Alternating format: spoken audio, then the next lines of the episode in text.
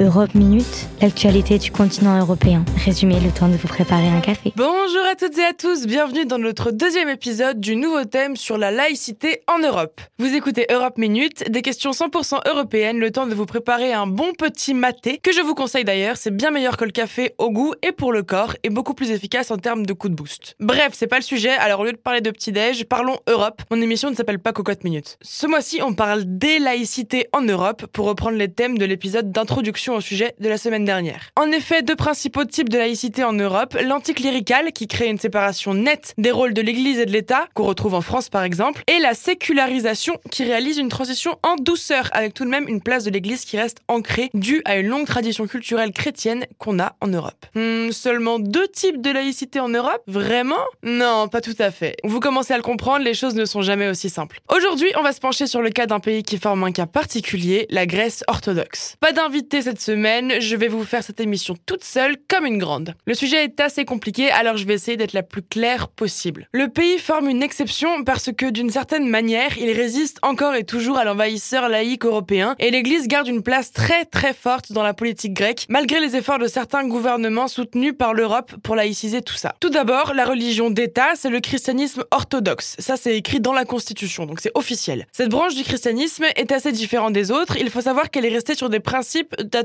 du IVe siècle. Les orthodoxes vénèrent notamment des icônes, c'est-à-dire ces représentations iconographiques des saintes personnes de la Bible, là où les protestants ne reconnaissent pas les saints, par exemple. La messe se passe de manière très différente des autres également. Elle dure plusieurs heures, on y trouve beaucoup de symboles et on y chante énormément, puisque le chant est considéré comme une prière à part entière. C'est pour ça qu'il ne s'accompagne pas d'instruments. En effet, les instruments ne sont pas capables de prier, alors on les fait pas chanter. C'est une branche du christianisme très attachée aux traditions et restée très proche des pratiques anciennes, et un certain nombre de lois et de principes constitutionnels la protègent plus que les autres religions en Grèce. Ce qui relève quand même d'une certaine logique étant donné que plus de 80% des Grecs sont orthodoxes. En effet, dans la constitution de 2008, qui est en fait une révision de celle de 1975, retenez-la, je vais en reparler tout à l'heure, l'orthodoxie est considérée comme religion dominante, c'est-à-dire que c'est la religion officielle du pays et qu'elle bénéficie d'avantages spécifiques, mais tout en restant en accord avec le principe d'égalité inscrit dans cette même constitution, c'est-à-dire que les fidèles de chaque confession doivent être traités sur un pied d'égalité. En revanche, jusqu'en 2001, la confession de chaque citoyen et citoyenne grecque figurait sur sa carte d'identité. Ça se fait encore dans certains pays comme le Liban par exemple. C'est l'Europe qui a fait pression sur la Grèce pour abolir ce système. Dispose aussi d'un statut particulier le patriarche de Constantinople. C'est un titre officiel qui désigne le chef de la première juridiction autocéphale de l'église orthodoxe qu'est le patriarcat œcuménique de Constantinople. Ouais, je vous la refais en langue compréhensible. Ce qu'on appelle le patriarcat œcuménique de Constantinople, c'est ce système mis en place il y a très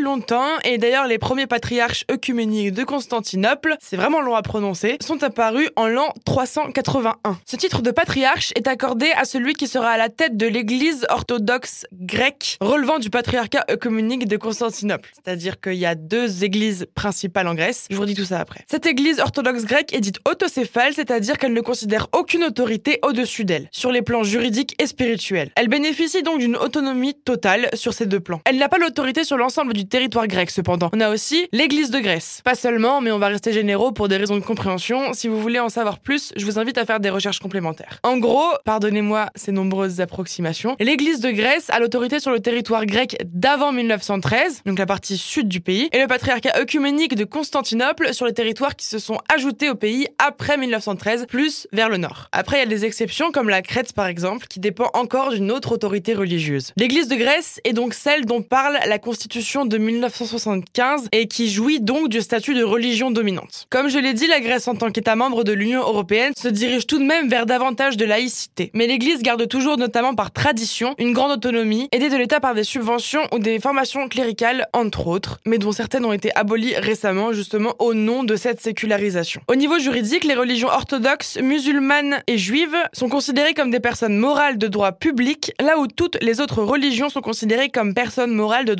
privé. En d'autres termes, les personnes morales de droit public relèvent du droit administratif, du droit constitutionnel ou encore du droit fiscal, mais pas seulement, et ont donc des droits différents des personnes morales de droit privé. C'est une distinction qui fait réfléchir. Allez les enfants, c'est la fin de ce cours de droit, je vous la refais le plus rapidement possible, c'est l'heure du récapitulatif. La Grèce, très attachée à son église orthodoxe, forme un cas particulier dans les laïcités européennes. Deux églises sont majoritaires sur le territoire et ont une grande autorité qui ne se substitue pas toujours à celle de l'État, mais qui prend une grande place tout de même, notamment dans les mœurs et les traditions. On parle de l'Église de Grèce, reconnue officiellement par la Constitution de 1975 comme religion dominante, et le patriarcat de Constantinople. Ces deux autorités sont totalement autonomes sur les plans juridiques et spirituels. Dans les faits, l'État grec privilégie fortement la religion orthodoxe, il faut dire que c'est la religion de plus de 80% de la population, par des subventions à l'Église ou la reconnaissance du statut de fonctionnaire au clergé, qui était encore en vigueur jusqu'en 2018, et ça, ça a changé le gouvernement d'Alexis Tsipras. L'Église orthodoxe garde cependant une énorme influence et ne semble en aucun cas craindre l'État. Même si le pays est sur un chemin de sécularisation, il est encore loin derrière le reste de l'Union en termes de laïcité. Aucun jugement, seulement des faits.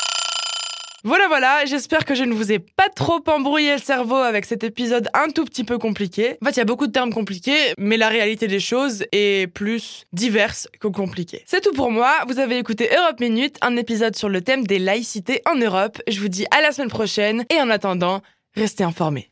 Ciao